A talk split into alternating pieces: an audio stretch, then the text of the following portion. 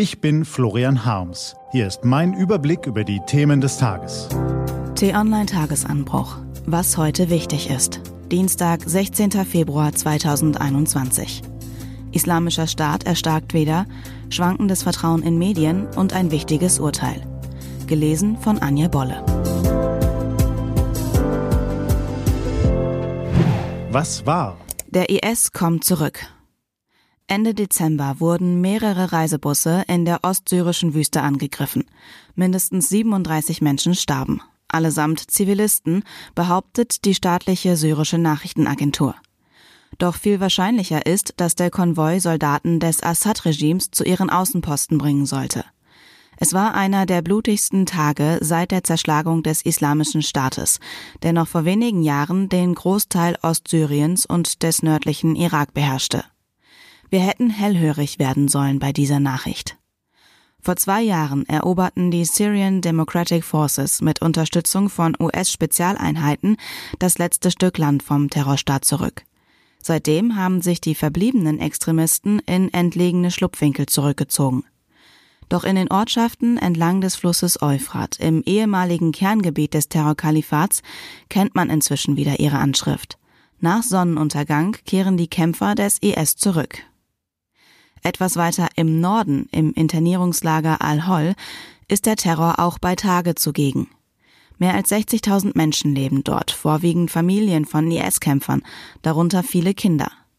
Im Lager sind die Internierten unter sich und dort gibt der IS zunehmend den Ton an.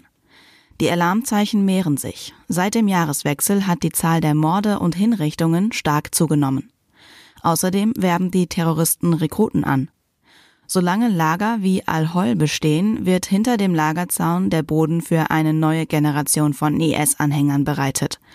Fast 10.000 der Internierten stammen nicht aus der Region, viele kommen aus Europa. Niemand will sie zurückhaben, denn es ist schwer, sie zu integrieren.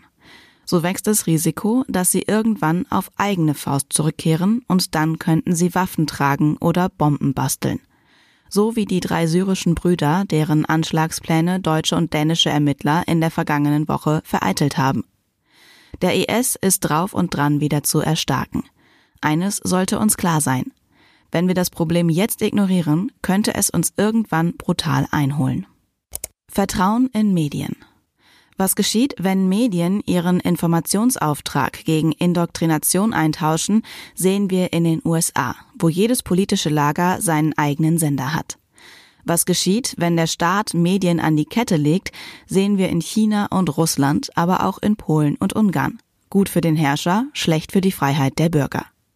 Auch hierzulande wittern manche Leute staatliche Zensur, weil sie ihre persönliche Meinung nicht in Zeitungen, Funk und Fernsehen wiederfinden. Wer genau hinsieht, merkt rasch, wie absurd der Vorwurf ist. Doch durch mangelnde Medienkompetenz oder Engstirnigkeit allein lässt sich das nicht erklären. Zwei Gründe könnten ausschlaggebend sein. Zum einen pflegen viele deutsche Medien einen merkwürdigen Thesenjournalismus. Dabei wählen Journalisten ihre Themen nicht nach deren Relevanz, sondern nach ihren persönlichen Vorlieben aus und verquicken Nachrichten mit Ansichten. Das Ergebnis nennt sich mal Feature, mal Story, ist aber oft weder das eine noch das andere.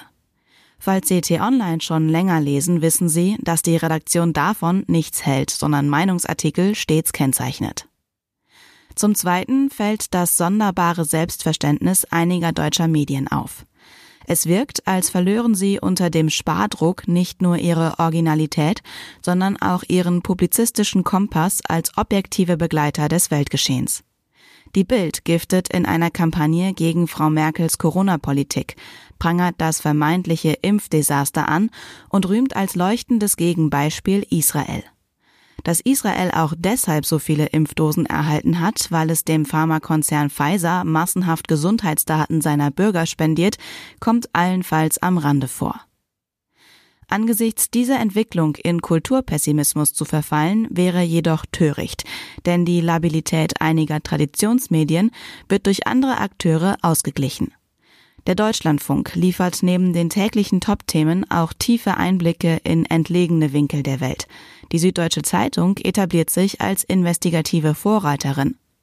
Wer uneingeschränkten Zugang zu Nachrichten und deren Einordnung haben möchte, kann T-Online nutzen.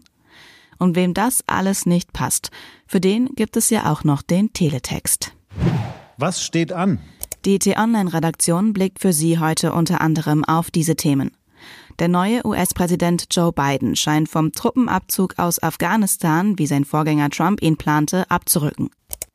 Der Europäische Gerichtshof für Menschenrechte urteilt heute, ob Deutschland im Fall des fatalen Luftangriffs 2009 am Kundusfluss in Afghanistan ausreichend ermittelt hat.